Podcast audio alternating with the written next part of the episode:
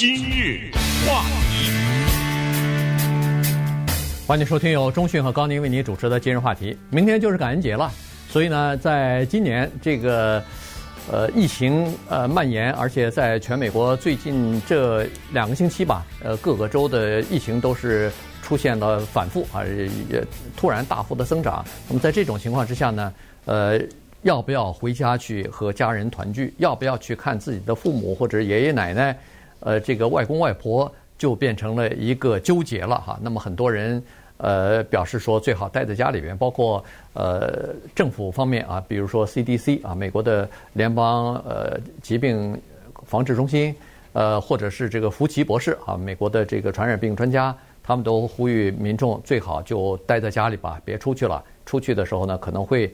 呃，被传染，或者是你带着病毒呢传染给别人，所以呢，这个福奇自己还说了，他三个女儿都在其他的州，他自己本人呢就准备今年呃破例了，不跟不跟家人在一起了，孩子也别回来了哈。所以呢，呃，但是还是有一些人愿意回到家里边去哈，因为呃今年确实是非常动荡的这么一年，而且。呃，这个很多的焦虑啊，很多的不确定性，所以尤其在外边，不管是工作还是学习的这些子女，在年末的时候总希望回到家里头和家人在一起哈。所以今年这个在路上的人要回家，不管是自己开车还是坐飞机，呃，度过这个回家度感恩节的人也是相当的多的。所以今天我们就把呃找几个例子来稍微讲一下，看看回家。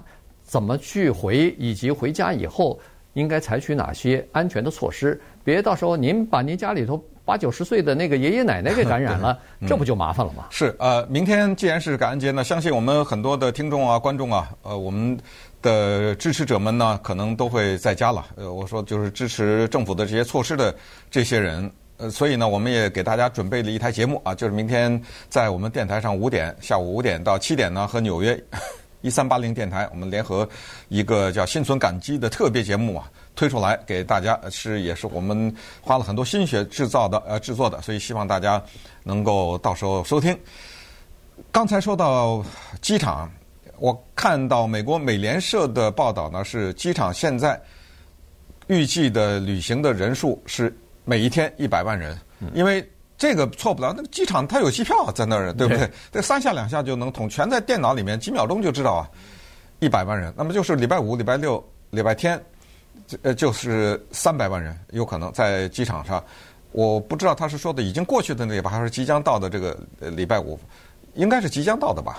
呃，过去的好像是有三百万的，然后还有他说是最近这，我看的是五百万了，已经。嗯、哦，对，已经五百，对。但是啊，你听着这个数字啊，三百、五百啊，这个这些人在机场聚集在那里，他们搭乘飞机回到自己的家乡，有各种原因。但是很多的人在采访的过程中问到，都是团聚，嗯，不管是各种各样的情况，团聚这个绝对可以理解啊。这个人在感恩节期间想和亲人团聚，这个绝对是人之常情了。但是同时要看另一个数字，在二零二零年的四月十五号这一天，美国呢有一个。记录现在尚未打破，就是这一天有两千六百零三个人因为罹患新冠疫情死亡，而且这个是一个有保守的数字，就医院掌握的，也就是只这个数字只能大，不不可能比这个再低了。但是昨天星期二，美国死亡的人数是新冠疫情死亡的人数两千一百人，就离那个两千零呃两千六百零三就差个五百，嗯。这个叫做第二高峰，就从四月份到现在都没有死过这么多人，突然在昨天这一天之内死了这么多人，所以呢，这个话题就突然之间就变得非常的紧迫。也就是说，给这些人呢，他们一种心理上的焦虑。一方面，他自己有可能感染，真的就可能发生另外一个情况，就是你把这个病毒带回家去了嘛，对不对？对。啊，所以。在这种情况之下，我们看一些具体的例子啊，就是说，这些具体的例子呢，有人是学生，有人是老人，有人是普通的打工族，他们怎么看待这些事情？然后以及美国政府现在的一些态度啊，你为什么要说美国政府的态度呢？因为那个 Scott Atlas 大家知道吧，他是川普总统的新冠顾问吧？对，对，他就说了，他说我们鼓励感恩节聚会，因为对于很多老人来说，这很可能是最后一次聚会了。有没有道理？也有道理啊，对不对？就是说，我说的道理就是，对于很多老人来说，很可能他就是最后一次。老人对不对？过一年少一年，但问题是，该不该鼓励民众在感恩节聚会？那这个就是另外一回事了。对，这个就是呃，不同的理念的人呢，他有不同的呃，他有不同的这个做法哈。所以呃，我们就看几个例子吧。一个呢是叫做 Maria Rush 哈，她是一个二十一岁的在 Notre Dame 这这圣母大学念书的这么一个大四的学生。二十一岁，她准备要回家去和父母以及和九十岁的奶奶一起要过感恩节哈。这个。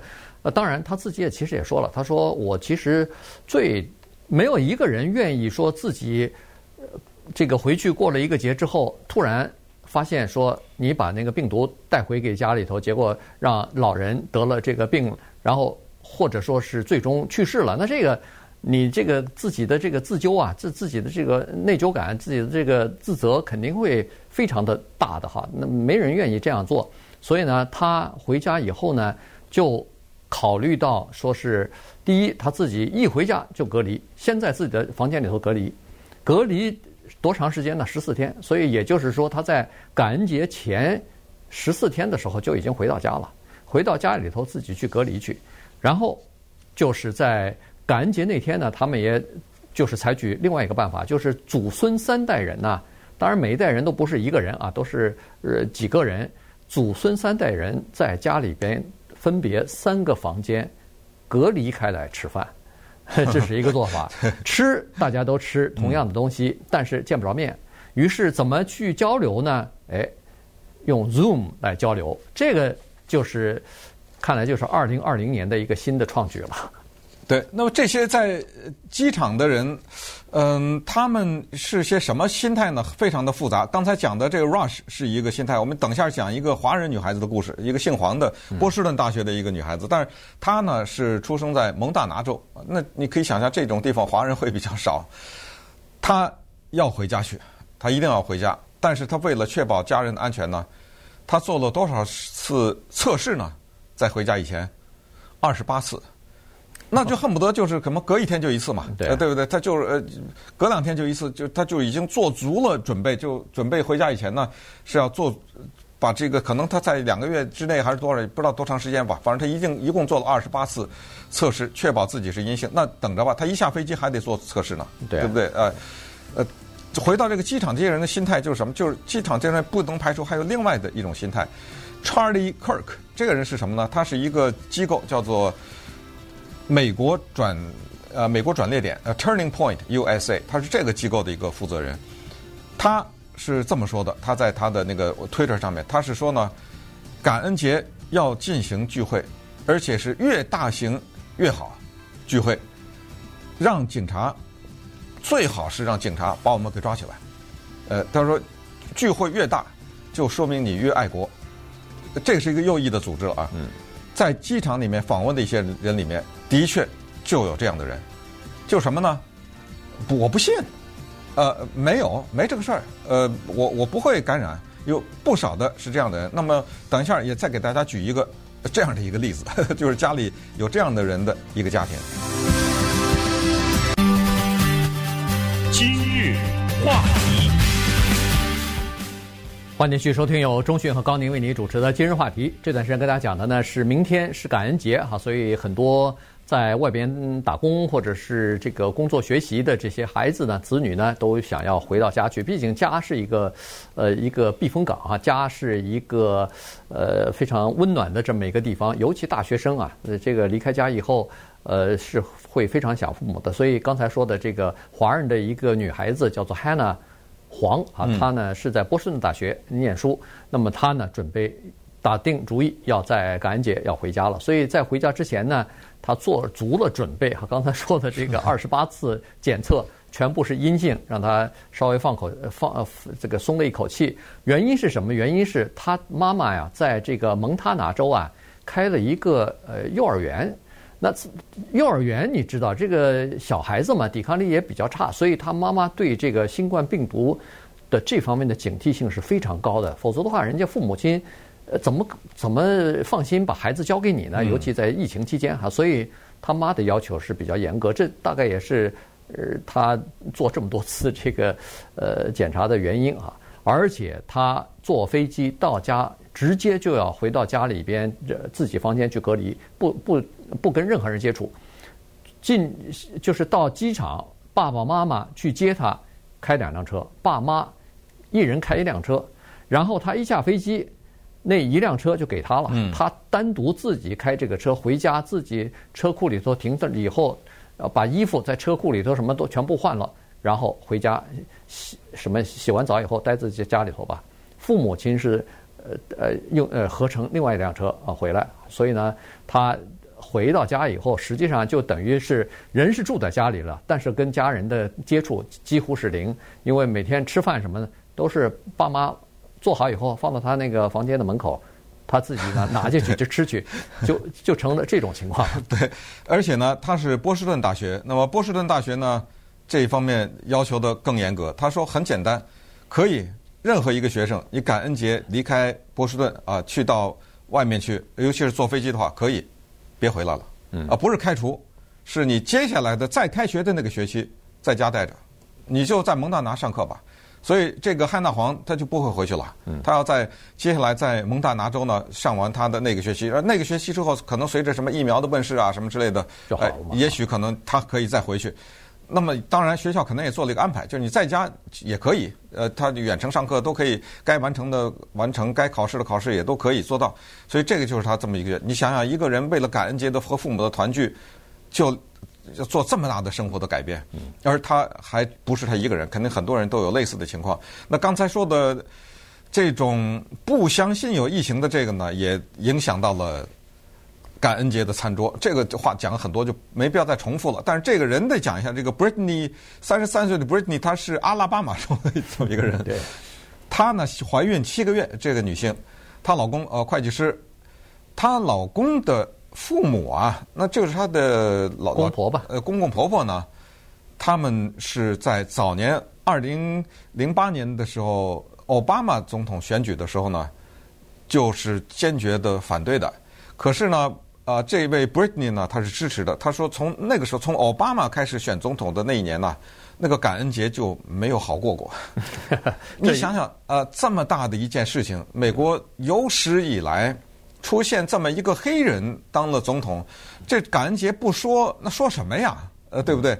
所以那次的感恩节记忆犹新，非常的不愉快。从此以后，每年都是这样，又不能不去。嗯，对。呃，到了二零一六年。川普总统的那就是更是，可能就大家不说了吧，回避吧，还是怎么样？我也不知道。对他，他说是没法回避。他说是，哎，所以他每一年的感恩节到公婆家去度过的时候呢，都是非常痛苦，对他来说。原因是，他那个公公婆婆和公婆所请的那些亲朋好友，一共差不多呃十七八个人吧。